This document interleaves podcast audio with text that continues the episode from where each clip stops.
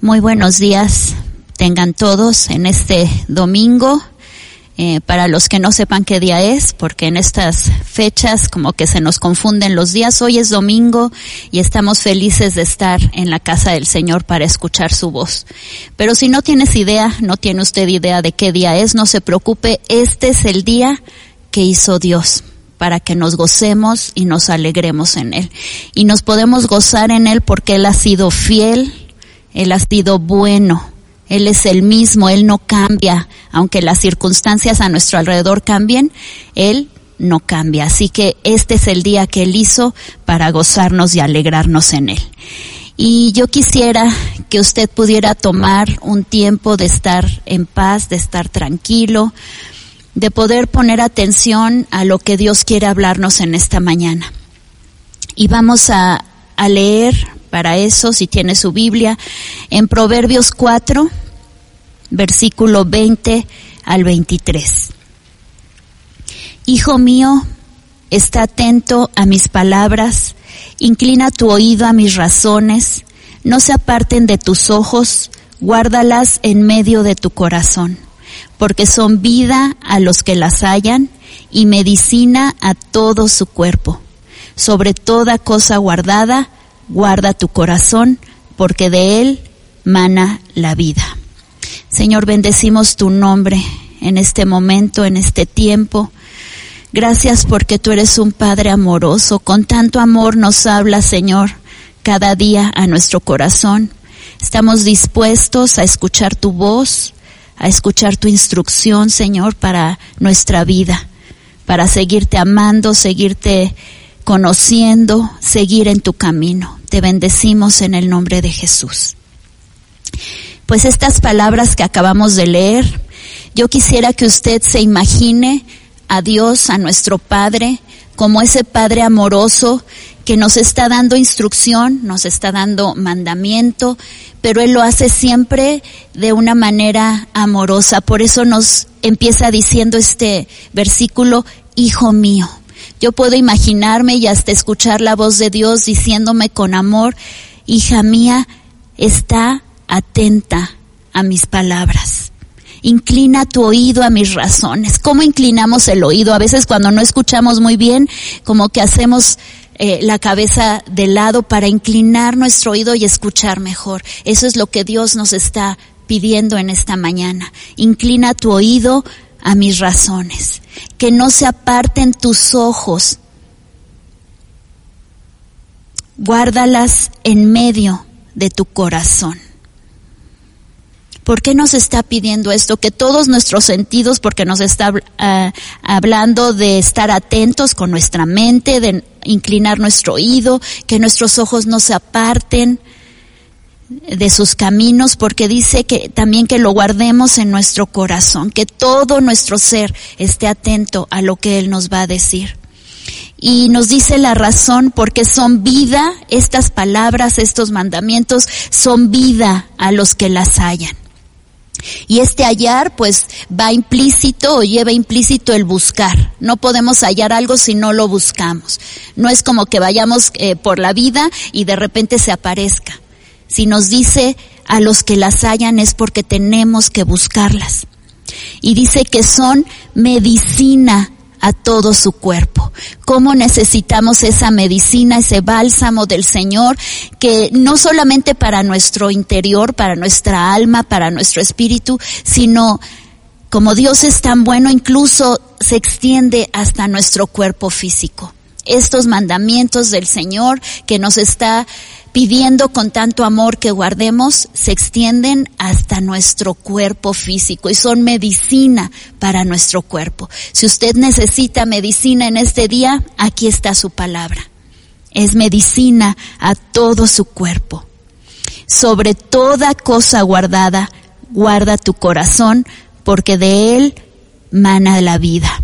La vida sale de nuestro corazón de nuestro corazón sale la vida. Por eso el Señor nos está pidiendo en este día, en este momento, que guardemos nuestro corazón. ¿Qué cosas guarda usted normalmente?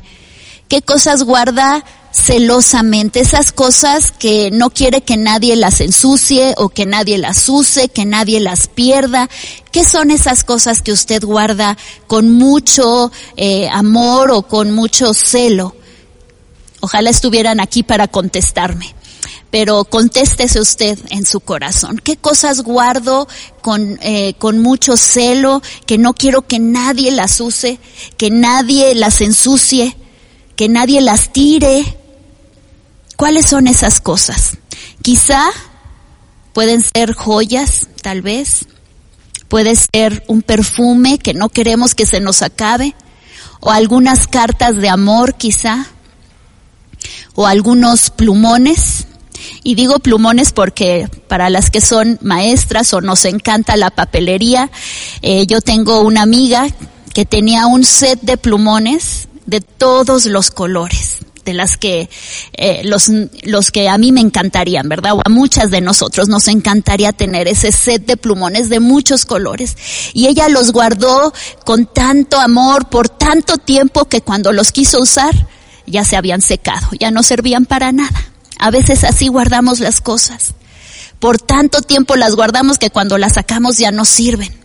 O no sé si le pasa a usted o a alguien cercano a usted que cuando guarda las cosas, las guarda tan bien que cuando las necesita no sabe dónde están. Ya se le olvidó dónde las guardó por guardarlas tan bien. Pero ¿cuáles son estas cosas que usted guarda tan celosamente? Vamos a leer en, en Eclesiastés capítulo 3, porque este, eh, este libro, este capítulo nos habla acerca de que hay un tiempo para todo, pero específicamente en el versículo 6 nos dice, hay tiempo de buscar y tiempo de perder, hay tiempo de guardar y hay tiempo de desechar.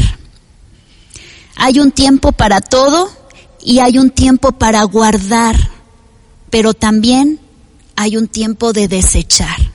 Y a veces nos concentramos tanto en guardar y guardar que se nos olvida que también hay que desechar. Y eso es importante. ¿Qué cosas nos dice la palabra de Dios que tenemos que guardar? Son muchas. Voy a mencionar solo algunas, pero la palabra de Dios nos dice que hay que guardar el camino del Señor. Hay que guardar sus mandamientos. Hay que guardar las palabras de la ley de Dios. Hay que guardar sus preceptos, sus estatutos, sus testimonios. Hay que guardar nuestra boca. Hay que guardar la corrección. Hay que guardar la fe. Todas estas cosas son importantes que las guardemos, que no se pierdan. Pero también la palabra de Dios nos habla de cosas que tenemos que desechar. ¿Qué cosas tenemos que desechar? Tenemos que desechar lo malo, tenemos que desechar las cuestiones necias, tenemos que desechar la inmundicia, la malicia, el engaño, la hipocresía, la envidia, la soberbia, etcétera, etcétera, etcétera. Todas estas cosas tenemos que desecharlas, porque como nos decía el versículo en, en Eclesiastés, hay tiempo de guardar, pero también hay ese tiempo de desechar. Y guardar, ¿qué quiere decir guardar? Guardar tiene varios sinónimos, conservar, cuidar, preservar, retener. Pero hay una definición que yo encontré y me encantó esa definición y quiero que nos, que la escuche con mucha atención porque vamos a centrarnos un poco en esta. Dice esta definición de un diccionario normal que guardar es poner una cosa en un lugar para que no se pierda, para que se conserve en buen estado o en el lugar que le corresponde estar. Vamos a leer nuevamente Proverbios, este Proverbios 4 en donde empezamos leyendo dice el versículo 22, sobre toda cosa guardada, guarda tu, tu corazón, porque de él sale la vida, de él mana la vida. ¿Qué es lo que guarda usted entonces? Por lo general, guardamos lo que es importante, lo que es valioso, lo que es útil, lo que es bello o lo que es significativo para nosotros. Casi nadie, y tengo que decir casi porque hay unos casos excepcionales, ¿verdad? Pero casi nadie guarda la basura o guarda lo que no sirve. Lo que guardamos es porque es importante para nosotros. Si alguien guarda la basura o guarda lo que no sirve, pues nos está hablando de que hay un problema, ¿verdad? Un problema a veces mental, un problema de acumulación, pero por lo general pues la gente no guarda la basura, no guarda lo que no sirve. Guardamos lo importante, lo valioso, lo útil, lo bello, lo trascendente, lo que es significativo para nosotros. Pues todo esto es precisamente nuestro corazón. Nuestro corazón es importante, es valioso, es bello, es significativo para Dios. Por eso Él nos anima o nos manda con este amor con el que veíamos, nos da este mandamiento de guardar nuestro corazón por sobre todas las demás cosas que nosotros consideremos importantes, significativas, valiosas, útiles. Sobre todas esas tenemos que guardar nuestro corazón. Pero vamos a volver a, a leer la definición que les decía porque tiene tres partes y vamos a estudiar cada una de ellas. Dice, poner una cosa en un lugar para que no se pierda. Esa es la primera. Segundo, para que se conserve en buen estado. Y tercero, para que esté en el lugar que le corresponde estar. Entonces, si es nuestro corazón lo que tenemos que guardar, es para que no se pierda, ¿Usted sabe que nuestro corazón se puede perder? Yo creo que sí, ¿verdad? Y a veces muy fácilmente se puede perder. Por eso tenemos que guardarlo celosamente. Debemos guardar nuestro corazón para que no se pierda. ¿Cuándo se pierde el corazón? ¿Cómo se pierde ese corazón? Cuando dejamos el camino de verdad, cuando dejamos los mandamientos de Dios, cuando nos de ese camino, de esos mandamientos, nuestro corazón se empieza a perder o se pierde. Y Dios nos habla de guardar sus mandamientos. Y tenemos que guardar todos sus mandamientos. No podemos escoger los mandamientos que queremos guardar. Tenemos que guardar todo lo que Él nos manda en este libro de la ley, lo que nos manda en su palabra. Tenemos que guardarlo. Y vamos ver un ejemplo de alguien que permitió que su, su corazón se perdiera. Vamos al primer libro de Reyes, capítulo 9. Y yo creo que usted ya sabe, ¿verdad?, de quién estamos hablando, de Salomón. Y vamos a leer eh, primero, primer libro de Reyes 9, a partir del versículo 1. Dice, cuando Salomón hubo acabado la obra de la casa del Señor, y la casa real y todo lo que Salomón quiso hacer, porque usted se acuerda que David, su padre, siempre tuvo en su corazón el deseo de hacer una casa para Dios, pero Dios no se lo permitió y le dijo, tu hijo la va a hacer. Y Salomón lo hizo. Y dice el versículo Dios 2, Dios apareció a Salomón la segunda vez, como le había aparecido en Gabaón. Y le dijo Dios, yo he oído tu oración y tu ruego que has hecho en mi presencia. Yo he santificado esta casa que tú has edificado para poner mi nombre en ella para siempre. En ella estarán mis ojos y mi corazón todos los días. Si tú andas delante de mí como anduvo David tu padre, en integridad de corazón y en equidad, haciendo todas las cosas que yo te he mandado y guardando mis estatutos y mis decretos, yo afirmaré el trono de tu reino sobre Israel para siempre, como hablé a David tu padre diciendo, no faltará varón de tu descendencia en el trono de Israel. Mas si obstinadamente se apartan de mí ustedes y sus hijos, y no guardan mis mandamientos y mis estatutos que yo he puesto delante de, de ustedes, sino que van y sirven a dioses ajenos y los adoran, yo cortaré a Israel de sobre la faz de la tierra que les he entregado. Y esta casa que he santificado a mi nombre, yo le echaré de delante de mí, e Israel será por proverbio y refrán a todos los pueblos. Dios le dio a Salomón instrucciones específicas de lo que tenía que hacer, de lo que tenía que guardar y de lo que tenía que desechar.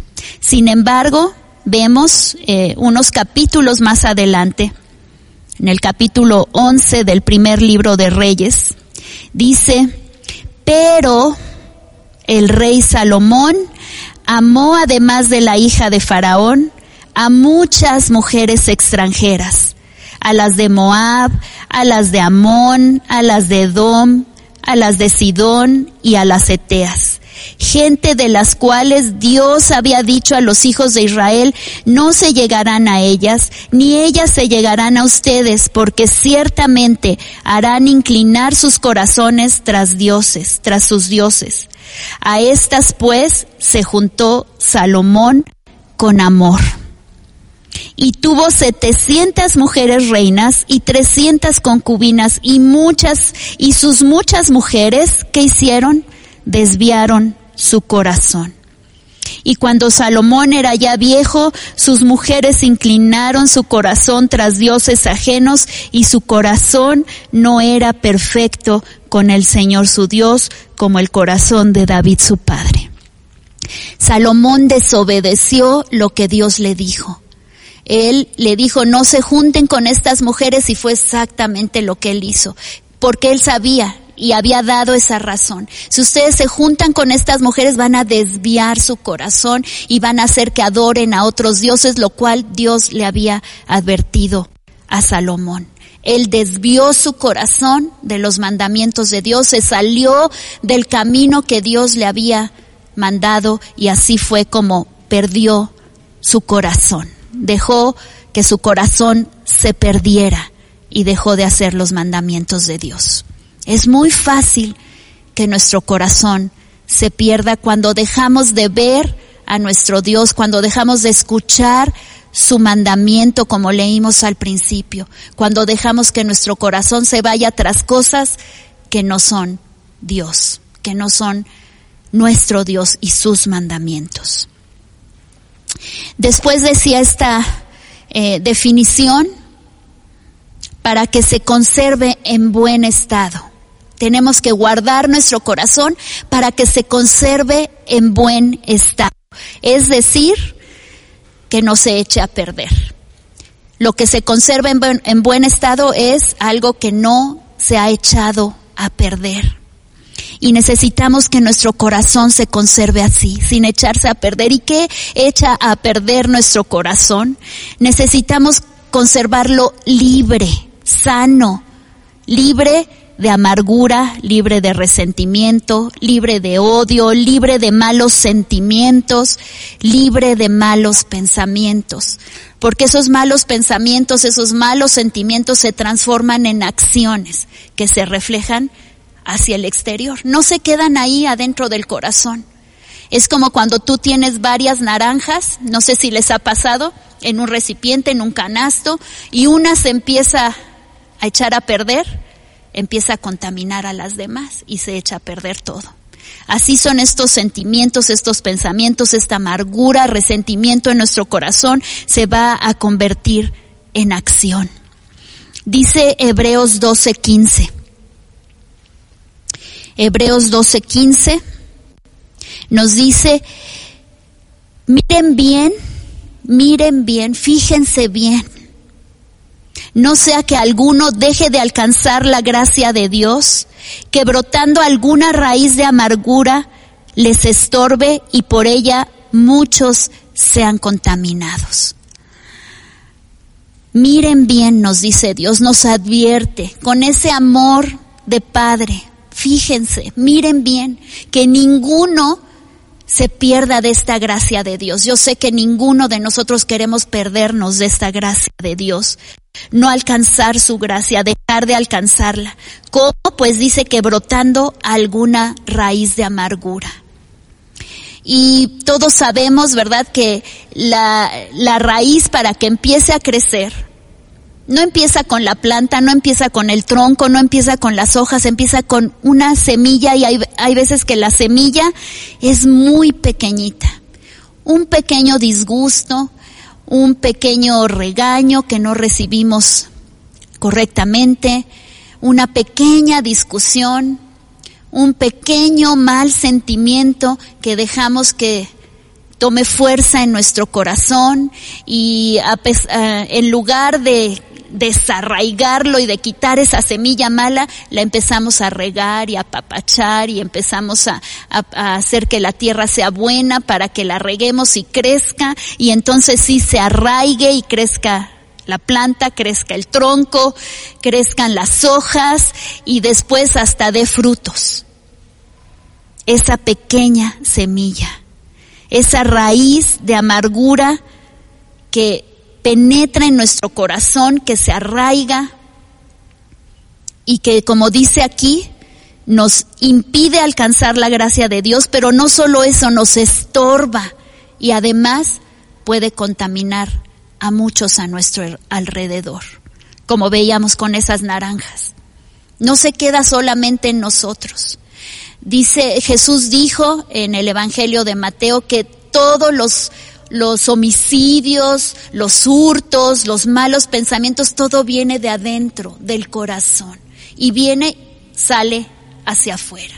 Por eso no podemos permitir que nuestro corazón se contamine, se eche a perder con estos eh, malos sentimientos, con esta amargura que se vuelve una raíz y se vuelve una planta y hasta da frutos. La amargura, el resentimiento, los malos pensamientos y sentimientos, eso puede echar a perder nuestro corazón. Tenemos que conservar nuestro corazón en buen estado, sin echarse a perder. Otra cosa que contamina nuestro corazón es el temor. Y yo sé que hemos hablado, se ha hablado aquí acerca del temor y en este tiempo que es como eh, la noticia del momento, ¿verdad? El temor echa a perder nuestro corazón. Cuando permitimos que ese temor entre a nuestra vida, lo que va a hacer es cambiar todo nuestro panorama, cambiar la perspectiva con la que vemos la vida. El temor distorsiona la realidad. Nos hace ver cosas que no son y, pues todos sabemos, ¿verdad? Que eh, ese temor que llega a nuestra vida a veces ni siquiera es real, y, pero nos hace ver las cosas de manera diferente, distorsionada, echada a perder cuando no guardamos nuestro corazón del temor. Y fíjense lo que dice el Salmo 112. Salmo 112, versículo 7 y el versículo 8, la primera parte. Está hablando del justo, está hablando de usted y de mí, de personas que Dios ha limpiado, que ha salvado.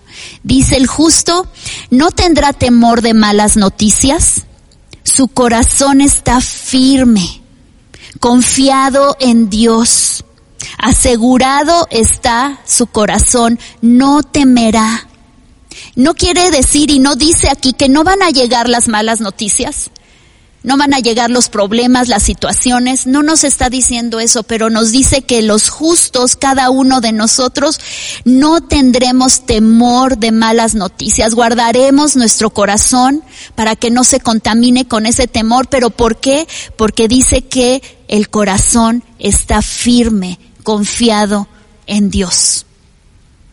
Asegurado está nuestro corazón. No temeremos, no temeremos. No tenga temor. Cuando ese temor intente entrar a su corazón, busque a Dios, levante su vista, levante sus ojos a Dios y no permita que el temor entre a su corazón. Continuaba esta definición diciendo que guardar también es poner una cosa en el lugar que le corresponde estar. ¿En dónde corresponde estar nuestro corazón, a nuestro corazón? ¿A dónde le corresponde estar? Y yo tomé prestado este corazón del grupo de mujeres que estaba aquí. Imagínese que este es su corazón, que usted no ha permitido que se pierda, no ha permitido que se contamine, lo ha conservado eh, limpio, sano, en buen estado. ¿En dónde tiene que estar este corazón? No hay mejor lugar, no hay otro lugar, sino en las manos de Dios, en las manos de nuestro Creador. Por eso Proverbios 23, 26 nos dice, Dios nos dice, le dice a usted y a mí en este día, aunque lo, hayamos eh, oído muchas veces, escúchelo de la voz de su Padre en este día, con ese amor con el que Él nos da estos mandamientos. Dame, hijo mío, tu corazón y miren tus ojos por mis caminos. ¿Puede escuchar la voz de Dios con tanto amor diciéndonos esto? Dame, hijo mío, tu corazón. Dame, hija mía, tu corazón y miren tus ojos por mis caminos. No se desvíen tus ojos hacia otro lado. Dame tu corazón. No hay otro lugar mejor que nuestro corazón esté en las manos de nuestro Padre, quien nos creó. Él sabe perfectamente cómo funciona. Sabe, eh, nos dice la palabra, cuántos cabellos tenemos sobre nuestra cabeza. Él diseñó nuestro cuerpo, Él sabe cuántas venas, arterias, eh, etcétera, tiene nuestro corazón físico, sabe cómo está nuestro corazón espiritual. Dame, hijo mío, tu corazón. Miren tus ojos por mis caminos. Y tenemos también un ejemplo en la palabra de Dios. Un hombre de quien Dios pudo decir, es conforme a mi corazón. Y todos sabemos que es el rey David. Vamos a ver lo que nos dice Hechos capítulo 13, versículo 22. Está hablando eh, del reino de, de Saúl primero y dice el versículo 22, quitado este, quitado Saúl, les levantó por rey a David, de quien dio testimonio también diciendo, he hallado a David, hijo de Isaí, varón conforme a mi corazón, quien hará todo lo que yo quiero. David fue ese varón que Dios halló y nuevamente si él dice que lo halló fue porque lo estaba buscando. Y Dios te está buscando a ti en este día, lo está buscando a usted y a mí en este día. ¿Será que nos pueda hallar? Que pueda decir lo mismo que dijo de David, la he hallado, es una mujer conforme a mi corazón.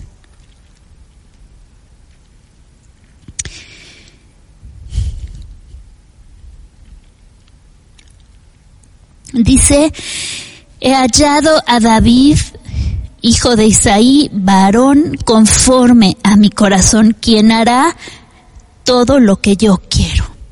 Todo lo que yo quiero. No dice que va a cuestionar, pero o va a sugerir, señores, que yo creo que así es mejor, o qué te parece de esta manera. David fue un hombre conforme al corazón de Dios porque hizo lo que Dios quería. El corazón de David permaneció en el lugar que le correspondía, en las manos de su creador. Por eso Dios pudo decir de él, es un hombre conforme a mi corazón, que va a ser lo que yo quiero. No se va a salir del camino como lo hizo el rey anterior, como lo hizo Saúl. Saúl también fue elegido como rey, Sin embargo, él desvió su corazón, salió del camino y por eso tuvo que ser reemplazado y Dios vio en David un varón conforme a su corazón, que iba a ser lo que Dios quería. Y yo espero que Dios pueda hallar esa mujer o ese varón conforme a su corazón en cada uno de nosotros. Proverbios 4:23, eh, vamos a volverlo a leer. Les voy a leer esta traducción de la Biblia de las Américas.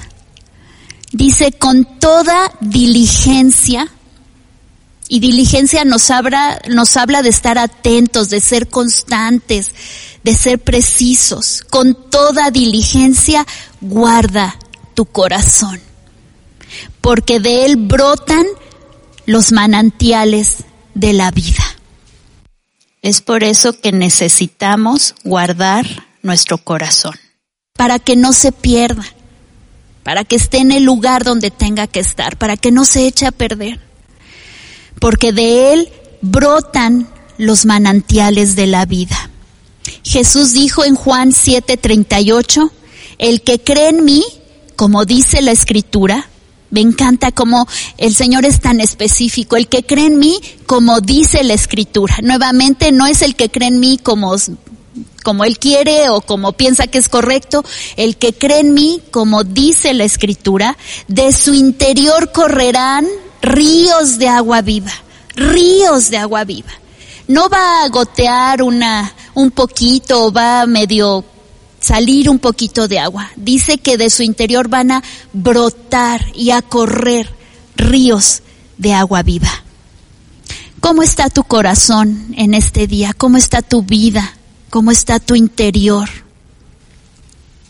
¿Están corriendo esos ríos de agua viva? Están brotando esas fuentes de vida de, dentro de ti hacia afuera. O a lo mejor estás seco y nada sale de tu interior. ¿Cómo está tu corazón en este día? ¿Dónde está tu corazón en este día? ¿Está donde tiene que estar? Quizá no has guardado tu corazón como Dios nos manda en su palabra en este lo que hemos leído en este momento. Dame, hijo mío, tu corazón. Quizá no está, no has guardado tu corazón como lo tienes que hacer. Tienes que tener mucho cuidado de que tu corazón esté en las manos del Creador, de que se conserve en buen estado, libre de temor, libre de amargura, libre de resentimiento, de odio, de malos pensamientos. Tienes que estar apercibido, que guardar que tu corazón no se pierda, no se desvíe de su camino, no se desvíe de sus mandamientos. ¿Cómo está tu corazón? ¿Dónde está tu corazón en este día? En este tiempo en este momento que nos ha tocado vivir hay muchos distractores, muchos distractores. Todos esos distractores quieren robar tu corazón, quieren atraer tu corazón. No lo permitas. No escuches lo que no tienes que escuchar, escucha la voz de Dios en su palabra. Creo que es momento de cerrar nuestros oídos un poco a todo eh, lo que está sonando alrededor de nosotros para concentrar nuestra mirada, nuestros pasos, nuestro oído en lo que Dios dice en su palabra. Hay muchas cosas que quieren robar tu corazón, muchas cosas. En este tiempo de encierro un poco, aún la convivencia se ha tornado difícil tenemos que cuidar nuestro corazón, que nada te robe el gozo, que nada te robe la atención de lo que Dios tiene en su palabra. No hay situación adversa que nos pueda apartar del amor de Dios. Nada nos puede apartar del amor de Dios. No hay un pecado tan grande del cual si tú te arrepientas Dios no te pueda perdonar. Necesitas regresar al Padre. No hay un corazón tan sucio que la sangre de Cristo no pueda limpiar. Necesitamos, necesitamos regresar al Padre. Necesitamos regresar nuestro corazón a donde tiene que estar. Nunca es tarde, nunca es tarde para entregar tu corazón a Dios. Si tú no lo has hecho y es la primera vez que lo vas a hacer, con una sencilla oración, dirígete al Padre y entrega tu corazón. Si usted ya lo ha hecho, necesitamos hacerlo conscientemente una vez más, porque a lo mejor hemos permitido que esos distractores roben nuestro corazón, lo desvíen, lo ensucien, lo echen a perder o lo quiten del lugar de las manos de nuestro Creador. Dios está esperando por, por usted y por mí. Él está ansioso diciendo, dame, hijo mío, tu corazón, aquí estoy. Quiero recibirlo, quiero que tú lo guardes, que tú lo tengas dentro de ti, que yo, yo viva dentro de ti. No sé si usted quiere hacer una oración en esta mañana. Yo sé que yo sí. Necesito que mi corazón esté en las manos de Dios, en las manos del Creador, para que no haya nada que lo haga perderse, apartarse, que no haya nada, ni temor, ni ninguna cosa que lo eche a perder. Gracias Dios por este tiempo.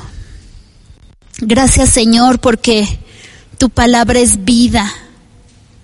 Tu palabra nos instruye y nos alimenta, Señor.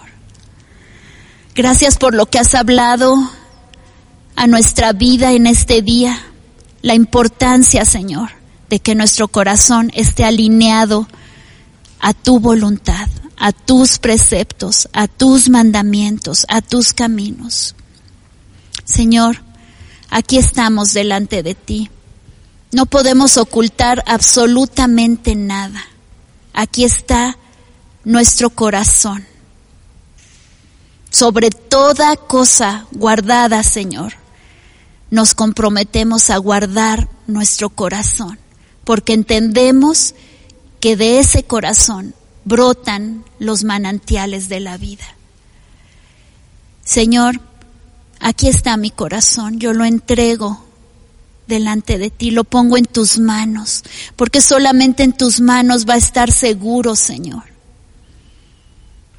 Señor, yo te pido por cada persona que en este día esté escuchando tu palabra, que podamos abrir los ojos de nuestro entendimiento, los oídos de nuestro corazón, para entender, Señor, que no podemos dejar que nuestro corazón se contamine, se pierda o no esté en las manos de nuestro Creador. Señor, aquí está mi corazón, yo lo entrego delante de ti. Te doy gracias, Señor, porque en tus manos estará seguro, estará cuidado. Gracias, Padre. Bendito eres. Gracias, Señor, a ti toda la gloria, porque tú eres un Padre bueno. Gracias por cada instrucción, cada mandamiento que tú nos has dejado en tu palabra. Gracias porque tú nos has marcado un camino, el cual es Jesucristo, que nos lleva al Padre. Que no nos desviemos, Señor, que no desviemos nuestra mirada o nuestro oído de estar atentos a lo que tú nos estás hablando en este tiempo. Te bendecimos y te damos a ti el honor, la gloria, la alabanza por siempre. Amén.